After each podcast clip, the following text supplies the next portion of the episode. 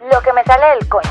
Es una expresión coloquial usada para referirse a hacer lo que me apetece, lo que libremente quiero o pienso. Pero ¿hacemos y pensamos lo que realmente queremos? Este mantra ha llegado para resolver conflictos importantes y otros no tan importantes. ¿De qué fucking color me he visto hoy? ¿Termino mi relación? ¿Estoy loca? Vemos el coño como el centro de energía de nuestro cuerpo, como esa fuente eterna de poder y coraje que ha sido desvanecida y que queremos encender. Somos dos hermanas y en este podcast encontrarás la chispa. Queremos cuestionarnos y reencontrarnos con nuestro poder. Compartir contigo nuestras experiencias y proceso para encontrar las respuestas que siempre han estado ahí. En el coño, amiga. Bienvenidas. En este capítulo vamos a abordar el rol más allá del género, cómo desde la historia hasta el presente los hombres y las mujeres hemos desarrollado conductas que construyeron la sociedad y que ahora vemos en la necesidad de transformar por nosotros mismos y por las nuevas generaciones.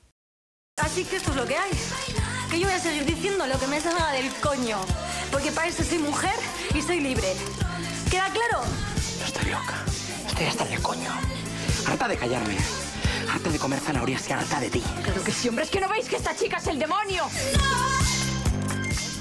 Hola, hola, hola. ¿Cómo estás, Vane? Bien, ¿Cómo la amanece? Bien contento ese coño, está bien contento con ese tema de hoy, Ah, Me tía. alegra que ama- amanezca contento, porque eso es lo que necesitamos. Más coños contentos. Porque hablamos españolete. No se sabe, tía. Bueno, nosotras realmente sí estamos muy contentas. Este es nuestro segundo capítulo. El día de hoy vamos a hablar, ya como escucharon, el tema del, del rol del género y creo que me parece bastante interesante otro de los temas a, a tocar porque como sociedad yo creo que hemos reclamado muchos cambios en ese aspecto, pero como que trabajo interno No hacemos mucho. no hacemos mucho. Sí. Entonces es, es otra de las cosas importantes en las que nosotros debemos sí reclamar, pero también actuar. Bueno, entiéndase por roles de género, ese, ese conjunto de comportamientos previstos que se asignan a, a un sexo o al otro desde diferentes puntos como la cultura.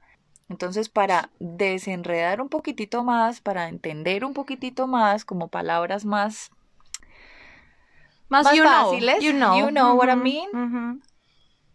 es a través de este rol de género se, se prescribe cómo se debe comportar un hombre y una mujer en la sociedad. Cómo se deben comportar en diferentes aspectos de su vida, como eh, en la familia, respecto a su propio sexo, En la respecto pareja. a, exacto, a la pareja, Mismo sexo también, porque pues yo también como mujer, sobre todo las mujeres. sobre todo, Ajá. y al sexo opuesto también. cómo nosotras o nosotros nos desenvolvemos desde ese rol de género ante nuestros hijos y ahí van incluidas ciertas eh, particularidades tal vez psicológicas que, que ya se nos atribuyen de por sí y que ya están normalizadas y aceptadas en la sociedad. El ejemplo Es como más lo que- rápido es eh, la niña se viste de rosado. Exacto. Es lo más típico y, es el cliché, pero es así. Es como la niña es rosado, la niña es muñeca. Exacto. ya, Eso, es, eso es como el rol de género en pocas palabras. Total, eh, lo, lo explicaste sencillo y fácil. Y además de decirnos qué es lo que podemos hacer, también nos dicen qué es lo que no podemos hacer. Como mujeres está muy mal visto que hagas esto porque esto no pertenece a El un rol de una comportamiento mujer. de una mujer. Asimismo con los hombres, ¿no? Aquí estamos hablando como por igual. Entonces, de aquí eh, resulta esta definición de lo que se considera ser femenino o masculino. Estos valores o estas creencias o estos comportamientos se transmiten generacionalmente a través de nuestra comunicación normal, o sea, una comunicación automática, ¿no? Entonces es así como estos estereotipos que nos han venido marcando y nos han venido encasillando han, han generado un conflicto fuerte entre, entre nosotras como mujeres, entre los hombres y, y las mujeres en contra de los hombres. O sea, los géneros encontrados en problemas, en discusiones, en poco entendimiento, porque tanto uno como el otro espera cosas del otro. ¿Sí? Aquí no estamos hablando de que, de que la mujer es más víctima que el hombre, porque realmente ambos hemos sido víctimas de, una separación, de una responsabilidad de humanidad, de construir una humanidad más consciente respecto como a, a esos temas de, de opresión. O sea, yo te oprimo por ser mujer y te juzgo, entonces a ti hombre, no, porque no me parece, porque eso también muchas vienen heridas, hombres que fueron, mm, entre comillas, mal criados, con, con, como con esas Esos preconceptos. Entonces, como que finalmente echar culpas y decir yo te culpo a ti o tú me culpas a mí, no es una manera constructiva de ver la sociedad. Para nada. Y entonces ahí sí realmente hay que generar un cambio. Yo no soy lo que la sociedad dice que yo soy por el hecho de ser mujer porque hay cosas en las que yo no, no, no siento que hago parte de eso. No, yo en la mayoría de cosas, o sea, es como increíble la manera que mm, se me dificultaba antes mucho relacionarme con mujeres, de hecho, porque es incluso hasta más fuerte. Y eso, eso es otro punto importante, porque entre, entre hombres y mujeres la comunicación también ha sido bastante difícil, pero digamos voy más al, al, al tema de que yo creo y y creo que sé cómo hablarle a una mujer por el hecho de ser mujer, pero se nos olvida un poquito el tema de que somos individuos. No somos un rebaño de mujeres, ni todas funcionamos igual. El clásico, todos los hombres están cortados con la misma tijera muchas veces yo lo he dicho y muchas veces lo han dicho y, y, a los hombres se los dicen todo el tiempo y es como un jajaja, ja, ja, todos son iguales. Vamos a pensar si realmente todos somos iguales porque yo me considero en, el, en mi grupo de mujeres una mujer distinta. Entonces también, pues para entender un poquito de dónde proviene este rol de género, tampoco es que sea algo que nos hayan y esto se haya inventado así de la nada, porque sí, es que tenemos que conocer un poquito sobre nuestra historia, de nuestros antepasados, el hombre de Cromañón, que hay muchos hombres de Cromañón en este momento de la vida. Sí, con celular, con celular. Con celular, sí. le hace mandando, mandando fotos de que no se les han pedido. Sí. Hombres de Cromañón y mujeres de Cromañón. bueno, el caso es que nuestro antepasado... Nuestro último ciclo evolutivo. Exacto. Era el hombre de Cromañón y pues ellos también tenían ciertos comportamientos que era el hombre, este hombre gigante, enorme, con esa quijadota, bueno, no sé. Vestido con grande. super piel más grande del lobo. El, el, el, hombre, pues, el hombre era el que se encargaba de la casa y de proveer, ¿cómo se dice? Sí, proveer, traer. Como de traer a la casa lo que se necesitaba. Traer a la caverna. exacto, a la caverna. Y la mujer se encargaba de la recolección de los alimentos y de ciertas cosas, almacenaje. Bueno, con el tiempo digamos que yo lo consideraba eso también un trabajo, o sea, ir a, almacenar cosas y recolectar y todo, pues era un trabajo, solo que pues ahí ya había una especie de, de organización de quién hace qué y quién hace qué. Limitación ahí de, estaba claro. Pero entonces eso se fue evolucionando, digamos que esa parte de recolección ya se tradujo, fue como al tema de la maternidad y del cuidado del hogar y el hombre seguía trayendo lo que el hogar necesitaba. Entonces eh, eh, eh, el, el, macho proveedor mm. y la mujer se encarga de sus hijos y de, y de cuidar y de criar. Solo cambió que se modernizó la cueva, se le puso lavadora, se le puso no, en esa época yo hablo de, de una, una evolución de, de, nuestros abuelos, de nuestros bisabuelos, o sea, ahorita ya después de, de esta época del hombre de Cromañón, pues sí, claro, habían también unas funciones específicas que hasta donde yo lo veo se me hace a mí normal y funcional. O sea, yo hago esto, usted hace esto. ¿Sí? Distribución de, de, tareas. De tareas, claro. Como un equipo yo tengo que ver quién hace mejor las cosas y dedíquese a eso. O sea, yo hasta ahora no leo problema. Eh, en, la, en nuestra sociedad, nuestros antepasados tipo abuelos, no sé si se les dice así también, abuelos, bisabuelos. generaciones, cuatro generaciones exacto, pasadas. generaciones pasadas. em, pues a- es donde yo digo que hubo ese cambio de, de que ya la mujer no hacía como esa recolección, sino más bien se dedicaba más a la crianza y a la educación, no sé, de sus hijos, de su familia, ¿sí? De cuidado de su familia. Eso también hasta un punto yo lo sigo viendo como, ok, normal, bien, pero una especie de estructura de poder patriarcal, o sea, ya el hombre no era alguien del equipo que hacía una función más, sino era alguien del equipo que mandaba.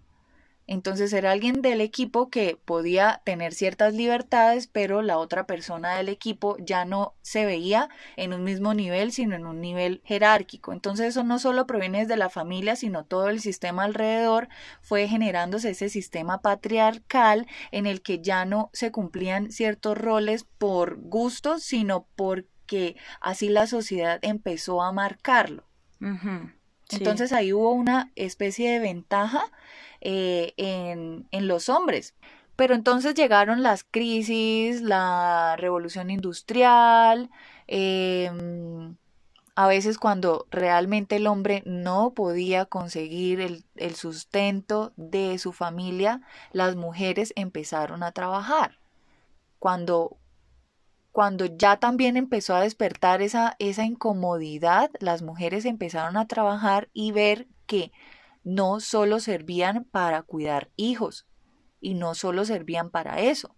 Entonces empezaron a, a moverse de ahí, a explorar ese, esa, esa industria, a sentir que sí eran capaces de hacer otras cosas de que inventar, de Exacto. diseñar, de crear. Y eso se está viviendo ahorita con muchísima más fuerza. Bueno, y aquí yo quiero hacer un ejemplo, o sea, solo basta con nosotros de pronto mirar un poquito hacia atrás de las historias que nos cuentan nuestras abuelas, nuestros abuelos, las personas que de pronto están una generación incluso antes que nosotros. No hay que irnos tan lejos. Nuestros propios padres eh, nos pueden contar historias muy explícitas de esto que estamos hablando que a mí de verdad me parece injusto eh, al verlo hoy, hoy en día, ¿sí? En ese momento era muy normal. Estaba hablando que días con una familiar. Hubo una experiencia de, de ella en, en donde tomó y ella no supo controlar porque nunca había tomado y pues nunca había experimentado eso, era una adolescente, pues tomó y se emborrachó y se emborrachó durísimo, se vomitó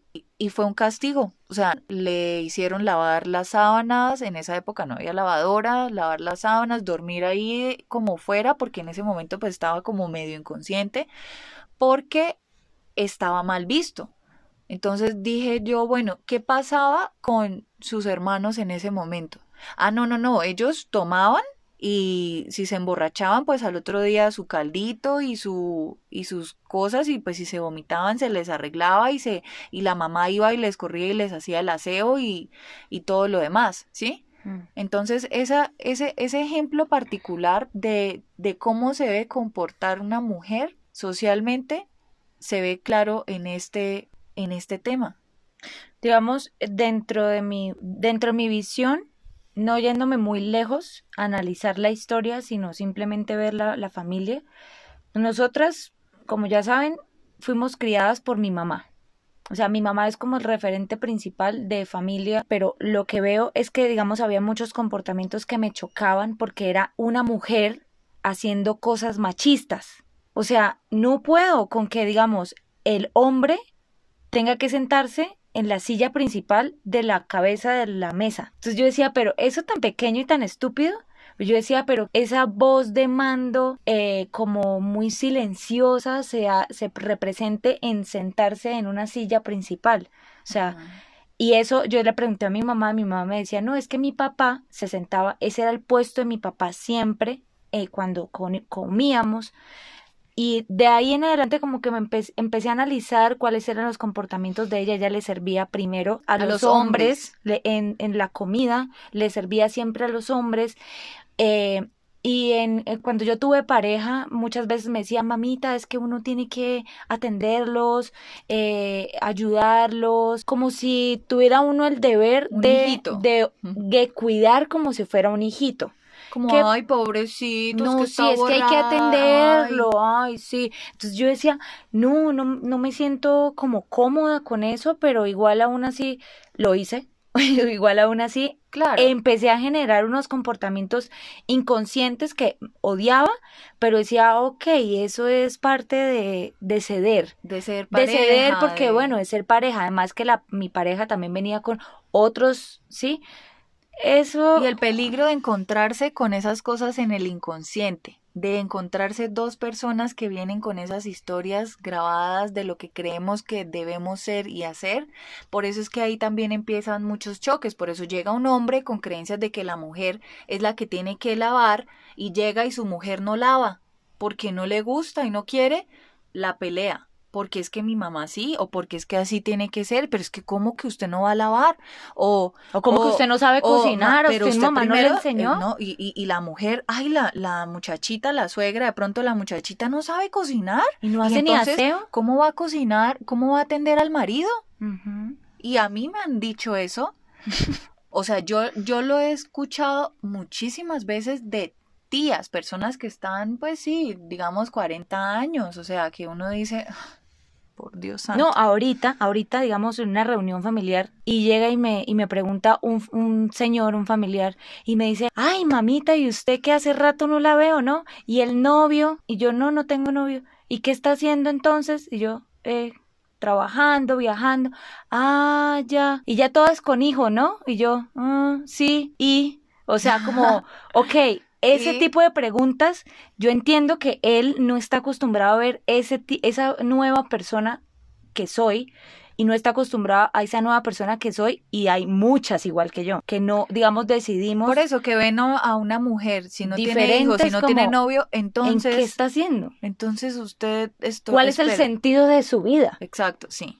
Bueno, ahora vamos a centrarnos un poco en el por qué es que se generan esas, esas conductas y esos comportamientos de nuestras eh, generaciones pasadas y resulta que em, en la psicología describen esto como la compulsión a la repetición. Es normal que nuestro cerebro esté acostumbrado a si yo veo que un día crecí así y un día veo que se generan esos mismos eh, repeticiones, comportamientos y finalmente eso se adopta como algo, esa es la normalidad. A nuestro cerebro no, no le gusta el cambio, a la humanidad no le va a gustar el cambio porque simplemente tendemos a eso, tendemos a, repetir las conductas que pues a veces sin darnos cuenta nos hacen daño, como esos, esas costumbres que finalmente estábamos hablando previamente.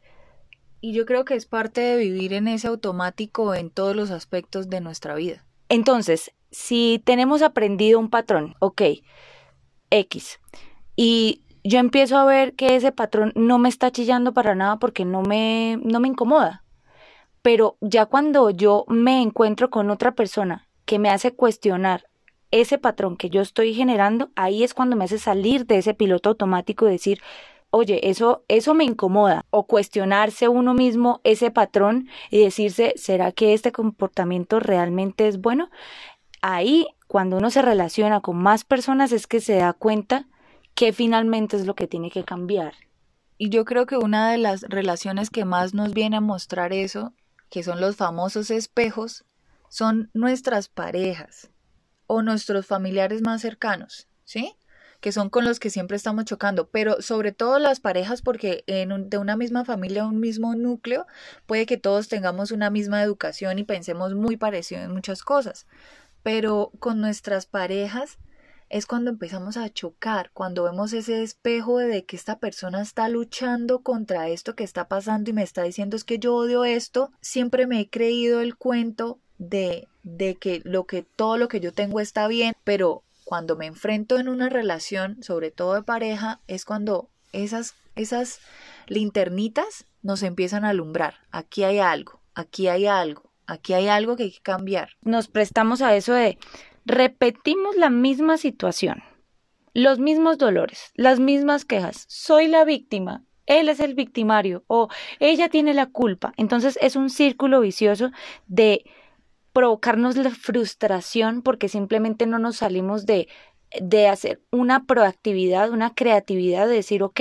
bueno, espere, si estamos quejándonos del el uno del otro, ¿a dónde podemos llegar con esto? Esa es la, la provocación del cambio del patrón y decir, ok, vamos a ver otras alternativas. Esa es la evolución a la que estamos llamados ahorita como constructores de una nueva familia, una nueva sociedad. Entonces, el loop realmente es infinito, el loop de creencias limitantes y de esos comportamientos es infinito. Yo, la verdad, creo que tenemos más opción de lo que creemos. Eh, y la respuesta es que siempre, siempre hay una manera de llegar a, una, a alternativas nuevas. Si esa persona llega, llega a crearnos conflicto no es para hacernos sufrir, ni para, ay, yo soy la víctima.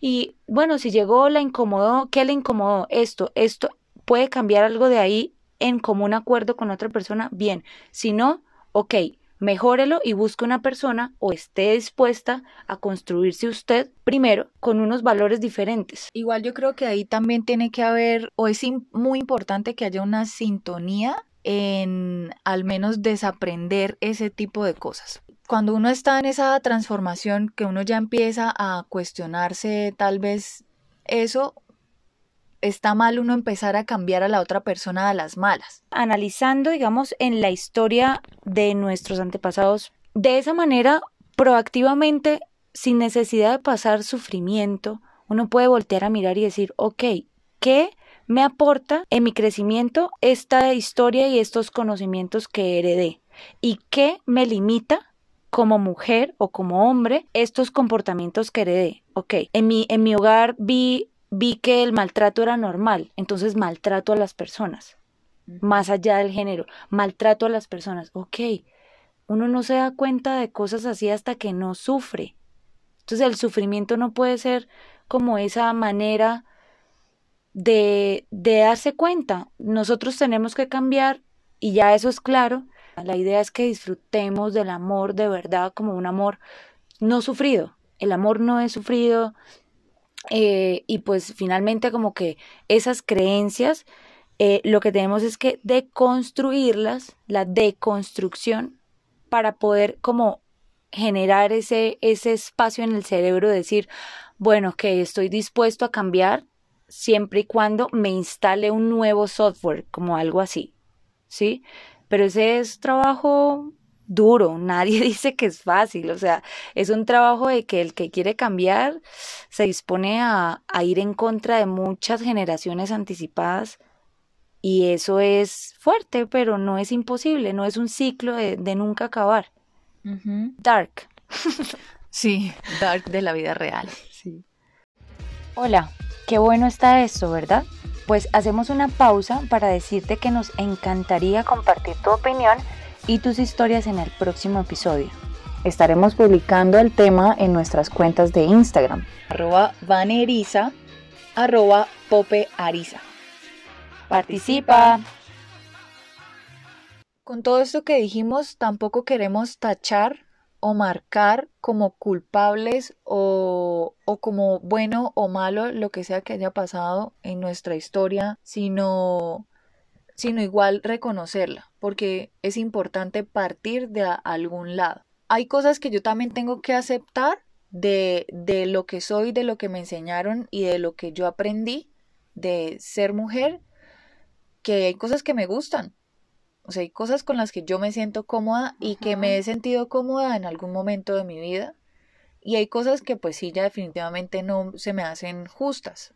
Vane, no sé, yo quisiera que nos dijeras qué son esas cosas que tal vez te incomodan de, de ser mujer y qué son esas cosas que te gustan de ser mujer. Voy a empezar por lo que me gustan porque eh, creo que he descubierto el sentido de la belleza y de la estética muy diferente y sí es muy marcada en cuanto a, digamos, como creativa y como artista, agradezco muchísimo ser mujer. Tengo una percepción, siento que tengo una percepción, mm, una ventaja, porque logro ver detalles y cosas armónicas y bonitas y colores y, y combinar cosas muy bien. Entonces, a mí me gusta eso de ser mujer, como, como el sentido. La sensibilidad. La sensibilidad, exactamente. La sensibilidad, el sentido de belleza, de estética. Lo que no me gusta es esa limitante en que, digamos, en, en, la, en el sexo. Por lo general,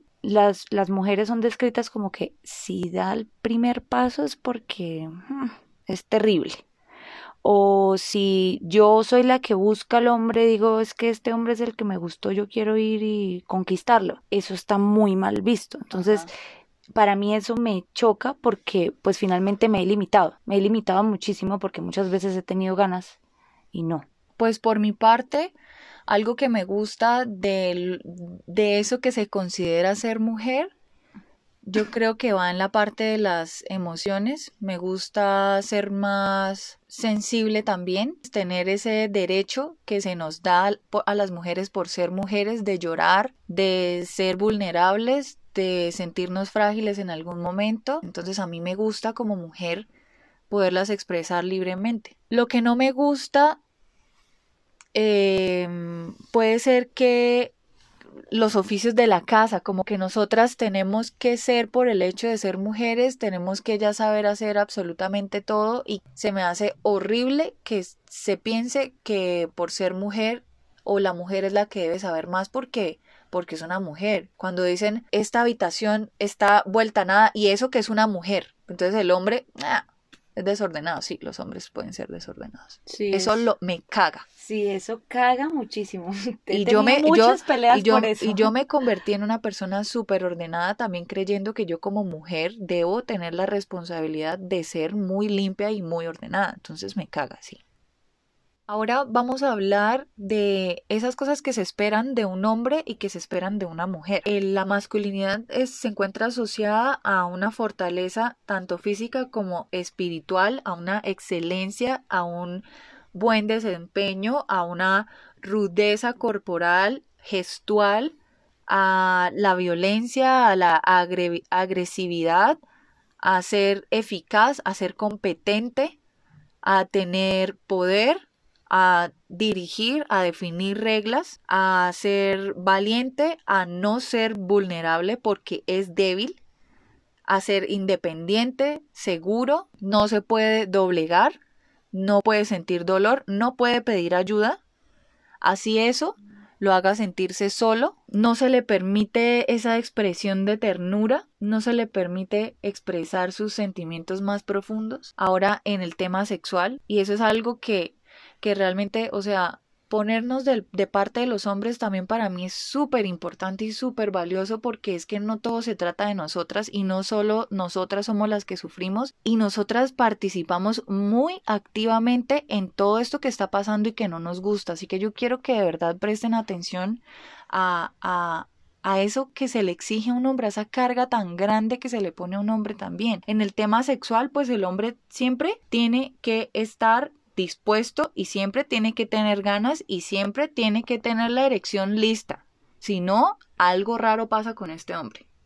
Él siempre tiene que tener ganas, siempre tiene que estar ahí, dispuesto a qué hora la mujer, y él tiene que ser el que todo el tiempo está proponiendo y diciendo que es el que quiere.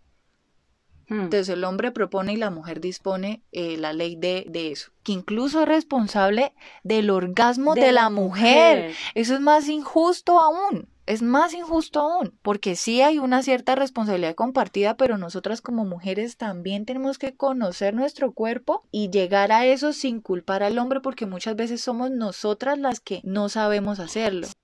Entonces es eh, de la feminidad se espera la maternidad, que haya protección, que haya tranquilidad, que haya sacrificio, que mamera, o sea, esto de verdad que lo odio ya, uy, es como que me choca ese sacrificio en el que yo me siento súper identificada, o sea, creo que toda mi vida no sé por qué he tenido esa, ese... Es un concepto familiar. Un cierto sacrificio, no respecto a los hombres, sino como a, con todo en la vida. sí, sí. sí en la maternidad específicamente a borrar su propia identidad para integrarse a la identidad de otro. Entonces, a partir de todas estas cosas como que se le atribuyen a la, a la mujer estas características de, que, de sensibilidad, de que son más expresivas, son más dóciles, sí, de pronto más generosas, hay más dulzura, pero hay más prudencia, son más nobles, tienen que ser más receptivas Llegan a ser agachadas. Agachadas, sumisas, entonces hay una tendencia a ceder su poder porque son el sexo débil, son más frágiles, son más influenciables, más susceptibles, menos agresivas, son menos competitivas, no expresan tanto su poder, tienen más una afinidad con la vida doméstica. Vemos ya cosas con las que tal vez a ustedes también les resuena. O sea, para mí todo esto me suena a lo que uno cree que es un hombre y a lo que uno cree que es una mujer y que yo lo he creído y que sigo creyendo algunas cosas y que estoy cambiando otras. Entonces vemos que la, las mayores dificultades para cambiar esos pensamientos vienen siendo entonces esos eh, patrones aprendidos por compulsión de repetición y además el no reconocimiento de esas características que se le atribuyen a cada rol, a cada género. Si yo no reconozco eh, cuáles de esas características me molestan o quiero cambiar o sé que no construyen una sociedad buena o nueva, óptima para, para ahorita la evolución, pues eso es lo que tengo que cambiar.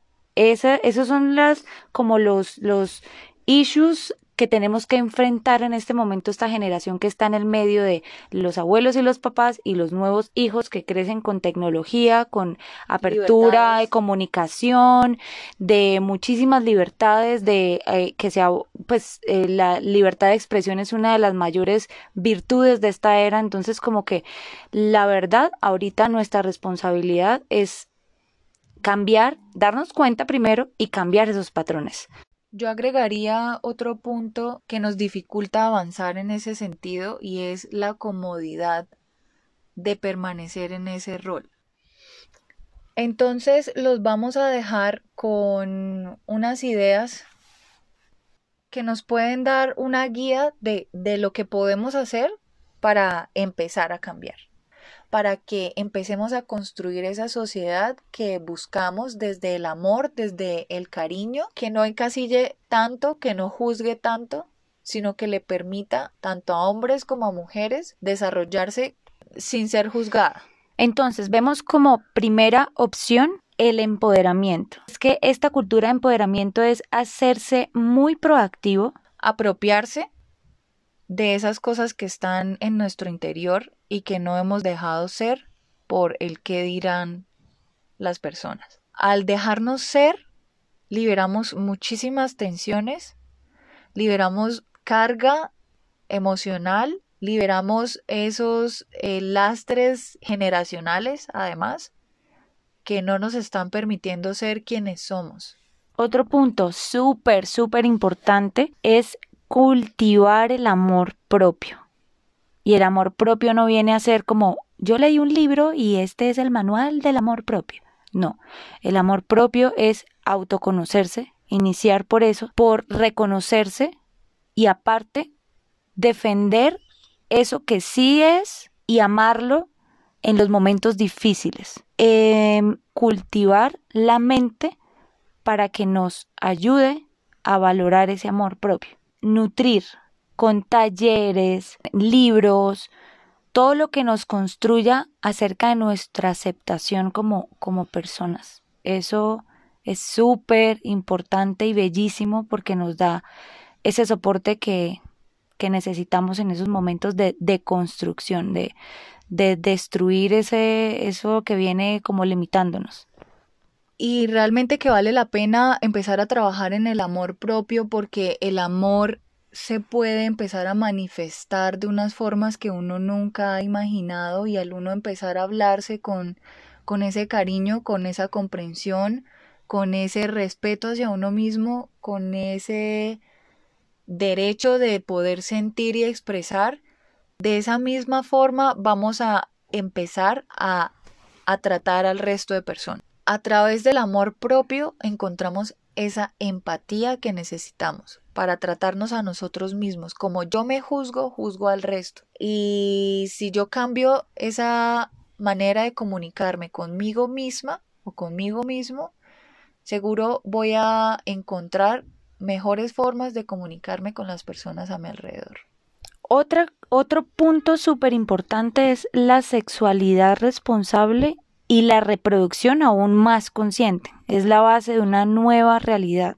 Eh, es decidir eh, que si yo deseo realmente tener hijos, eh, lo hago desde un conocimiento de la responsabilidad y, y no solamente de, de decir quiero tener hijos por tener, sino saber que yo voy a construir un ser humano bueno para la sociedad que aporte y construya.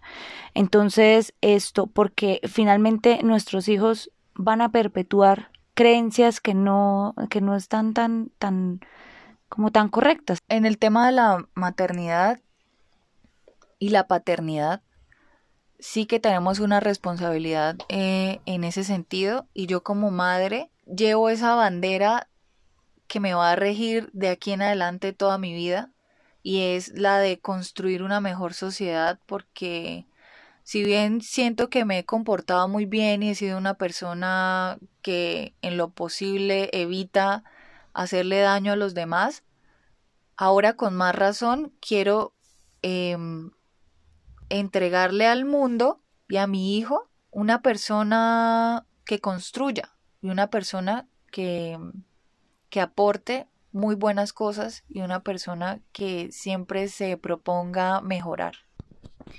Y por último, para mí, crear y proponer espacios de autoexpresión em, es la manera en la que estamos diciéndole al, a la cultura, a la sociedad, que ya estamos cansados de llevar el lastre de una cultura patriarcal, entonces, crear, crear estos espacios es muy importante, ya sea, mire usted, si le gusta escribir, si le gusta tomar fotos, si le gusta hablar, si le gusta reunirse con personas, hablar de los temas, eh, de este tipo de temas, hágalo con mucha más fuerza porque este es el momento de hablar. Estamos en un momento en el que la comunicación es súper importante para poder transformar eso que ya no va y, hable y exprésese y comunique que es sin miedo, sin miedo al que dirán, porque finalmente eso nos empodera y eso es un ciclo muy bello y constructivo para nuestra humanidad. Entonces, para resumir lo que acabamos de decir, hay ciertas formas que podemos utilizar para empezar a cambiar, en las que vemos, uno, el empoderamiento. Dos, cultivar el amor propio. Tres, una conciencia en nuestra... Tres, una conciencia en la crianza de nuestros hijos. Cuatro, en crear y en proponer y dar espacio para la expresión tanto nuestra como de los que están a nuestro alrededor. Muchísimas gracias por acompañarnos en este episodio. Llegamos al final. Nos vemos en el próximo. Esperamos que les haya servido muchísimo la información y ya saben, las esperamos en nuestras redes sociales arroba vaneriza y arroba popeariza. Hemos llegado al final de este episodio. Gracias por ese clic que has dado y por escucharnos. Si este podcast te ha ayudado y crees que le podría servir a alguien más, compártelo. Pásate por Instagram y síguenos en nuestras cuentas arroba vaneriza y arroba popeariza. Estaremos encantadas de tenerte allí. No siendo más, vamos a hacer lo que nos salga del coño.